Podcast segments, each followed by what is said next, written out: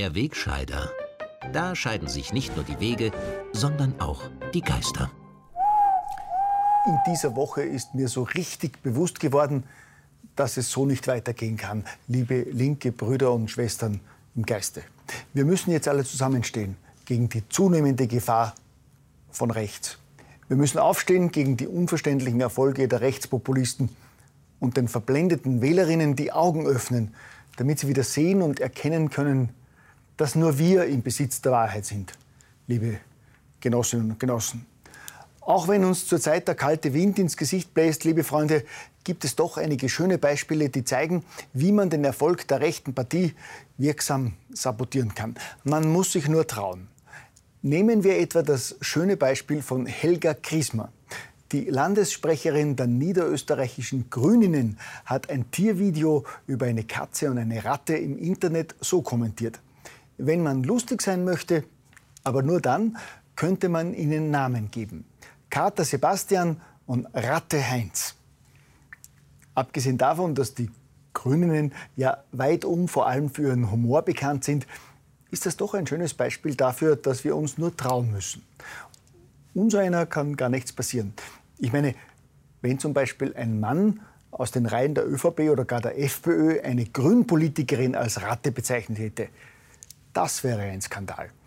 Ein monatelanger Untersuchungsausschuss wäre das Mindeste. Empörung und Shitstorm gegen das rechte Schwein gerechtfertigt, Sonderberichte in Standard, Falter ORF selbstredend und allgemeine Ächtung, Verbannung und Rücktritt unvermeidlich. Eine von uns kann dagegen einen rechten Politiker problemlos als Ratte bezeichnen. Ihr passiert nichts, wie man am aktuellen Beispiel schön sehen kann. Im Zweifel reicht ein Tweet, dass es so nicht gemeint war. Und die lapidare Aussage, erklären bringt nichts. So funktioniert Kommunikation nicht. Schwamm drüber. Und das war's. Gut, es gibt natürlich schon Abstufungen. Die Hassattacke einer Linkspolitikerin gegen einen Rechten ist ein Kavaliersdelikt, ein einmaliger Ausrutscher. Wenn einem Mann so ein Ausrutscher passiert, dann kommt er natürlich nicht so ungeschoren davon, selbst wenn er ein Linker ist. Das hat man in dieser Woche recht schön beim sogenannten Sexismus-Saga des neuen Tiroler SPÖ-Chefs Georg Dornauer gesehen, der in der Hitze einer Landtagssitzung über eine grüne Landesrätin gesprochen hat, die wegen Krankheit das Bett hüten musste. Aber hören wir uns das doch gleich im Original an. Ich glaube, sie hat Trinker Angina, wenn ich richtig informiert bin, die Frau Landesrätin.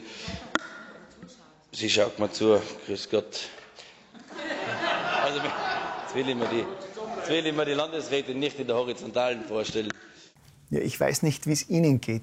Ich hatte zunächst nicht den Eindruck, dass der Genosse Dornauer das anzüglich oder gar sexistisch gemeint hat, sondern lediglich auf die Bettlägerigkeit der Landesrätin bezogen hat. Und er hat das dann auch noch in derselben Sitzung klargestellt und sich entschuldigt, was von allen Parteien mit Applaus quittiert worden ist. Aber dann ist mir natürlich bewusst geworden, dass Dornauer ein weißer Mann ist und dass es in so einem Fall dann nicht mehr um politische Weltanschauung, Freundschaft oder gar faire Behandlung gehen kann. Da geht Frauensolidarität und Political Correctness natürlich vor. Da kann es kein Pardon geben. Folgerichtig hat Parteichefin Joy Pamela Randy Wagner sofort verfügt, dass Georg Dornauer keine bundespolitischen Funktionen in der SPÖ übernehmen darf. Aber das ist natürlich eine viel zu milde Bestrafung. Die Bundesfrauenvorsitzende der SPÖ, Gabriele Heinisch-Hossek, hat in einer Aussendung das inakzeptable und sexistische Verhalten Dornauers verurteilt und erwartet sich darüber hinaus, dass er seine Konsequenzen zieht und auch von allen Landesfunktionen zurücktritt. Das ist natürlich eine richtige und wichtige Forderung, zumal die SPÖ bundesweit und auch in Tirol ja ohnehin gut aufgestellt ist und genügend Personalreserven hat. Apropos Personalreserven. Ein schönes Zeichen für Erneuerung beim SPÖ-Parteitag an diesem Wochenende ist ja auch, dass die Wiener Genossen fast gleiche Wahlvorschläge wie 2016 eingebracht haben. Unter anderem die beiden erfolgreichen Ex-Stadträtinnen Renate Brauner und Sandra Frauenberger. Und natürlich auch die Rede von Ex-Parteichef Christian Kern, auf die alle brennend gewartet haben. Und natürlich die wunderbar trotzige Reaktion von Joy Pamela, dass ein Kopftuchverbot in Volksschulen an sich eh richtig wäre, aber die SPÖ Fleiß nicht zustimmt. Mit derart konstruktiver Oppositionspolitik gewinnt man Wähler schnell wieder zurück. Das wissen natürlich auch die Genossen in der Gewerkschaft, die, wie unser rosa Parteiblatt so treffend formuliert hat, mit Angriffslust und Sitzfleisch den Metallverarbeitern eine verdiente Erhöhung abgetrotzt haben. Das nenne ich doch mal objektive Berichterstattung, gell?